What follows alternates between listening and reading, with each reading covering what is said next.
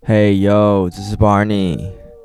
上周六的金曲奖刚结束，大家有看颁奖典礼吗？我没有，因为我最近都在看 斯卡罗。那这周的这个周一听什么？想要趁这个金曲的热度，跟大家分享一个故事。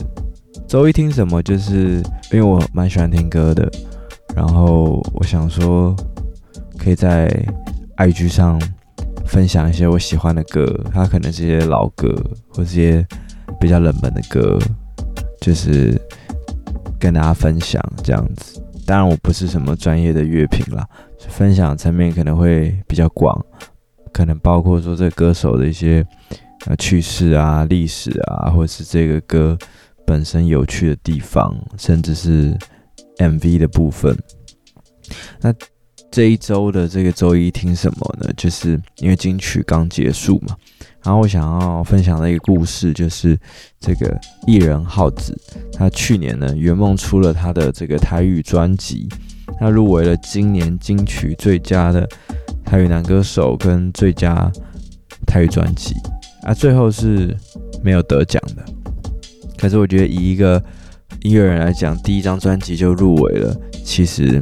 还蛮厉害的。大家应该知道耗子是谁吧？就是那个在荧幕上嘻嘻哈哈，然后在时尚玩家唱唱跳跳的那个主持人耗子，就号角响起了，就是他之前那个伙伴阿翔要出事的那个耗子。我想跟大家分享耗子的故事，就是说他从小就有一个音乐梦，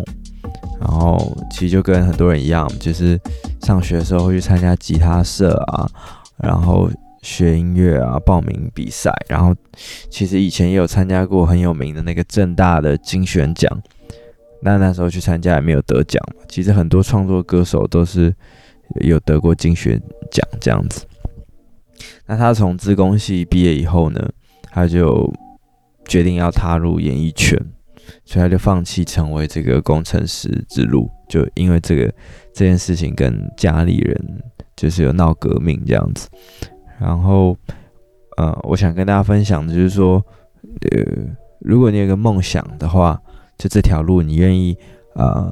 绕几个弯，或者是花多少时间走远路，最后才抵达。那那他一开始就是想当歌手，想当音乐人，可是其实你知道，很多人是，啊、呃，当不了的，或者是说他。可能在当下没有这个环境，那那浩子也没有放弃。他最一开始就是去参加了那个呃电视笑话冠军这个节目，也是也是有点久了。然后反正他就是除了喜欢唱歌，他其实觉得自己好像也有一点呃讲笑话、炒热气氛、主持的一些天分。他就先去参加这个节目，然后后来就是到呃我们很熟知的时尚玩家嘛，主持了。主持了蛮久，然后后来也是，就是因为，呃，阿翔的节目，就是后来跟这个时段打对台，他就为了听伙伴，他就后来也离开了这个时尚玩家。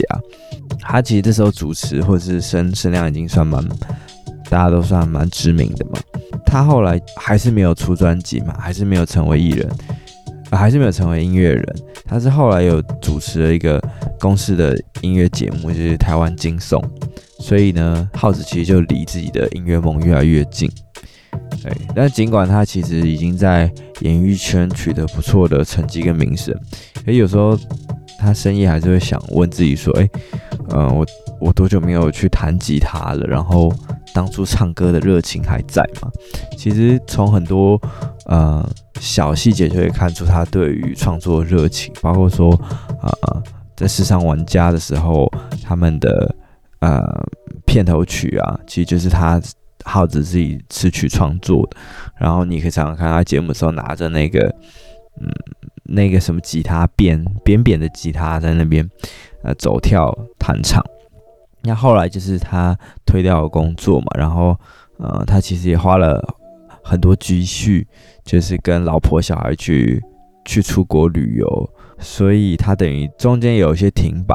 就是他觉得自己需要充电。那刚好去年也就是疫情嘛，那那时候唱片公司就问他说：“哎，你有没有什么新的一年有什么计划？”然后浩子就说他想要做一个专辑。那他在做这个专辑上面其实是蛮用心，他找来之前的那个啊、呃、金曲歌王台语的金曲歌王谢明佑就来担任他的 producer。那谢明佑其实就是之前绿光剧团在疫情三级的时候，他有把以前《人间条件》的舞台剧一到六拿出来播嘛，然后这个台语金曲歌王就写一首歌叫做《爱相信》，烂一顶 ego 记名。天哪，我讲的好烂。对，反正就是类似鼓励大家在疫情要要坚强、要撑下去的歌。对，然后浩子就是找了这个金曲歌王来当他的制作人，包括说专辑的十首歌都是他自己词曲自己做创作的。所以我觉得其实这件事情，包括说很多周遭人都看到他的努力嘛，像是谢明佑就曾经。有说他在跟耗子接洽的时候，他从来不把他当一个谐星，他就是以一个音乐人来看待他。那我觉得耗子这件事情其实也啊、算聪明吗？也算有有一点吧。就是我觉得他有一个长远的智慧，他知道他想当歌手，可是现阶段没有办法达到。但是如果当你没有办法一次就到达你要的目标的时候，你或许可以多拐几个弯，再。在走到，所以我觉得，呃，他也用他匍匐前进的方式，就是曲折绕弯，最后还是，呃，完成了一个他的梦想。那虽然这一次没有得奖，但我觉得入围就是一种肯定。然后我相信浩子之后一定还会再做更多的音乐创作。那在这张专辑，我其实都有把它听完。然后我最后想跟大家分享专辑里面我蛮喜欢的一首歌，就是是浩子写给他阿嬷的。叫做咖喱秀秀，他在这张专辑其实每一首歌都写给一个不同的对象，有有有趣的，也有深情的，送给大家。然后最后也想问问看说，如果你是耗子的话，呃，你会选择说，哎，嗯、当你在已经有一定的成就的时候，你会选择再去追梦吗？你会觉得说这个梦想太远，然后可能已经青春年华已经过了，你会选择生计继续在你？啊、原本的人生就以他来讲，就是主持人生继续前行，还是说你会选择另外一个方向，就是你去勇敢追梦，然后你确实也投入了你的心力啊跟时间去制作专辑，或是你其他的梦想，就是你有什么想法都可以跟我分享，或者是浩子的故事有没有什么感动你的地方，或是你很喜欢他的哪一首歌，都可以在底下跟我们分享。然后，呃，如果你喜欢这些比较偏音乐类型的一些闲谈，还有我个人的一些呃分享，你也可以在 Podcast 留言，或者是在 IG 上跟我分享，让我知道。那如果大家觉得反应不错的话，可能这个单元就会继续。对，因为我也不知道大大家喜不喜欢，所以算是一个试水温吧。然后之后如果呃，有下一集的话，我会想聊聊这个我我以前很喜欢的一个歌手，就是陶喆嘛。他有一个我自己我自己把它归类的啦，就是我觉得有个陶喆的情欲三部曲的 MV。陶喆其实有些 MV 拍的蛮蛮长的，然后蛮有意境的。然后我挑了其中三首歌，然后我自己把它归类成一个情欲的三部曲，想要跟大家分享。这三首歌就它本来就很好听的，然后还有它 MV 的一些意象，那可能会是在下礼拜一或下下礼拜一，我不确定，看看我的忙碌状况。如果你喜欢的话，记得到 Apple Podcast 给我们五颗星的支持。